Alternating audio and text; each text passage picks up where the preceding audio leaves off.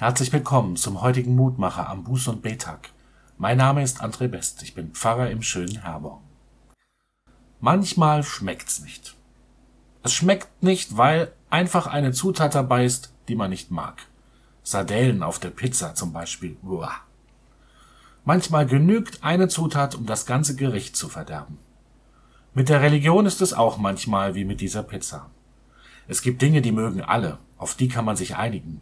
Glaube, Liebe, Hoffnung zum Beispiel, das geht immer und zu jedem Anlass. Hochzeit, Beerdigung, Sonntagsgottesdienst, Taufe, sie sind universell einsatzbar und von allen gemocht.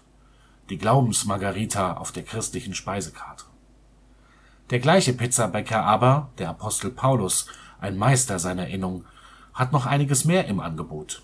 So exotische Zutaten wie Depression, Angst, Todessehnsucht, Gericht und eine Menge Metapher mehr, die uns so gar nicht schmecken.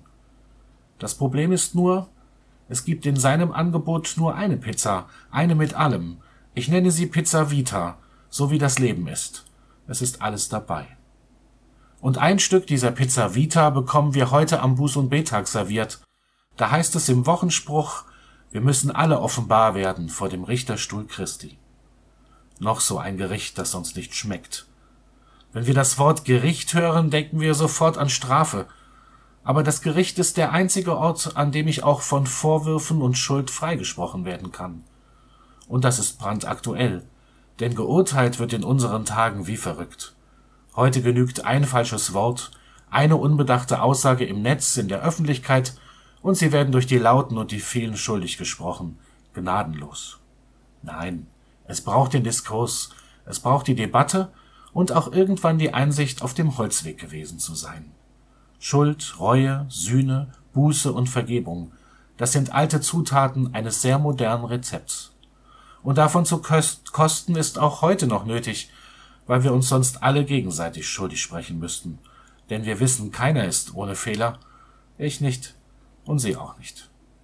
Und das bedeutet, wir benötigen einen kritischen Blick auf uns selbst, die Fähigkeit zum Schuldeingeständnis, zur Reue und Vergebung auch anzunehmen.